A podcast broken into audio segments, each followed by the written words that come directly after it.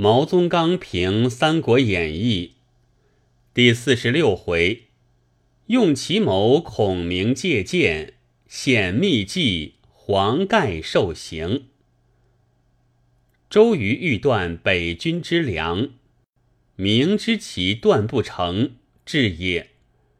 孔明欲造江东之箭，明知其造不成，亦至也。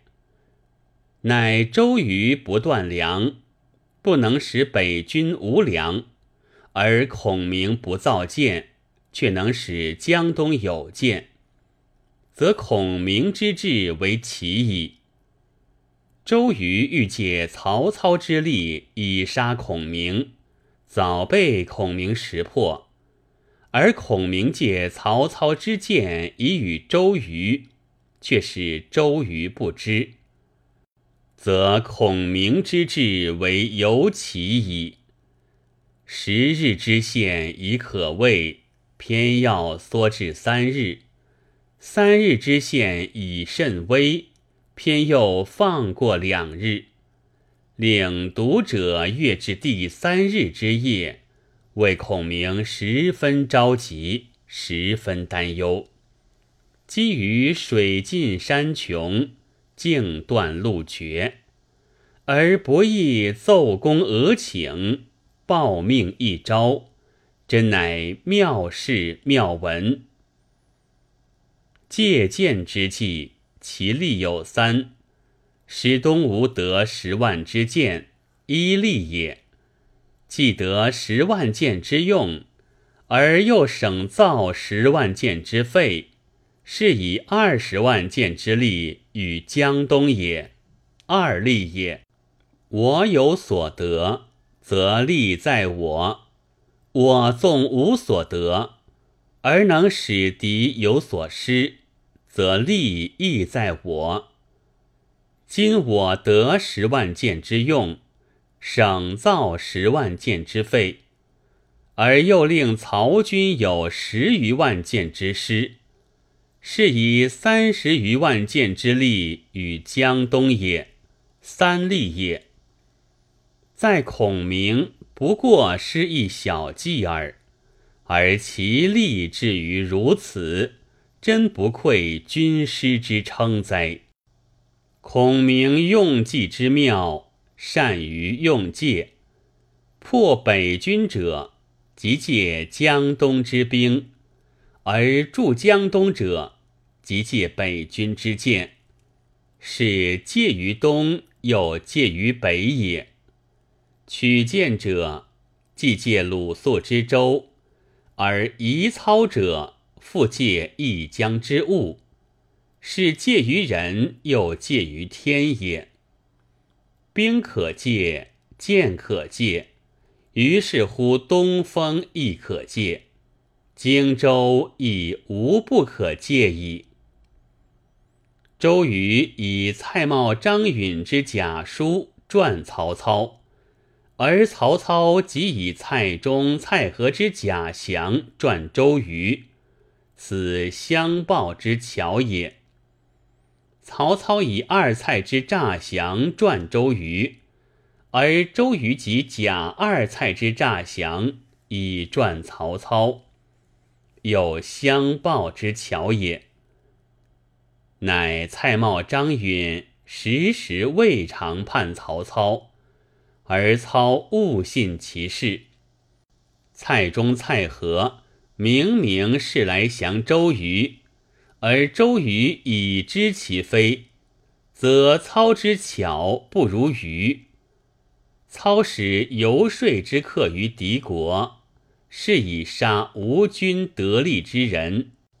于纳诈降之将于彼军，遂借以通我将诈降之信，则愚之巧过于操，两智相欺，两诈相敌，喜来真足动心悦目。孔明掌中之字与周瑜掌中之字不约而同。此合掌文字也？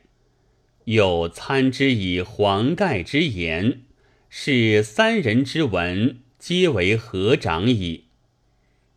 孔明心野之火与博望之火大同小异，此重复文字也。又将记之以赤壁之火，是一人之文而三番重复矣。然必文如公瑾，方许其合掌；文如孔明，方不厌其重复。每怪今人作文，动手便合，落笔便重，比执此事一般，前后更无添换。即何不取周瑜、孔明之文而读之也？黄盖苦肉之计，苟非黄盖之所自愿，此岂周瑜之所能使哉？周瑜深欲用此计，而恨未得黄盖之一人。唯黄盖真能舍此身，而后可行苦肉之一计耳。作者于此，不是写周瑜之志，正是写黄盖之中。亦只是写黄盖之中，不是写黄盖之志。周瑜反间之谋，只好黑夜里骗蒋干；黄盖苦肉之计，偏要白日里瞒众人。盖不瞒众人，恐瞒不得曹操也。曹操之杀蔡瑁是真，周瑜偏食二蔡之降为假；黄盖之侮周瑜是假。二蔡以信周瑜之怒是真，盖欲瞒曹操，又必须先瞒二蔡也。乃众人可瞒，二蔡可瞒，曹操可瞒，而孔明必不可瞒。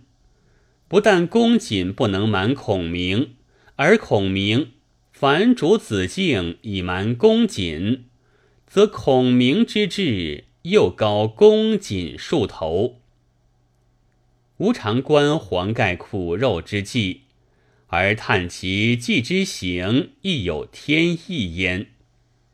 盖此计之可虑者有三：使黄盖受谤太毒而至于死，虽捐躯而无补于国事，则常侍者魂魄思恨无穷。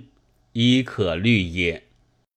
使众将不知有愤激而生变者，则弄假成真，为图彼军而先至我军之叛，二可虑也。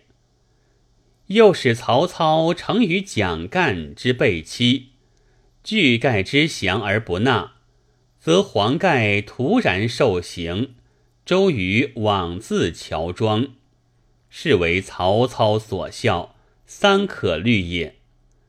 乃黄盖不死，诸将不叛，曹操不疑，而周郎竟以此成功，岂非天灾？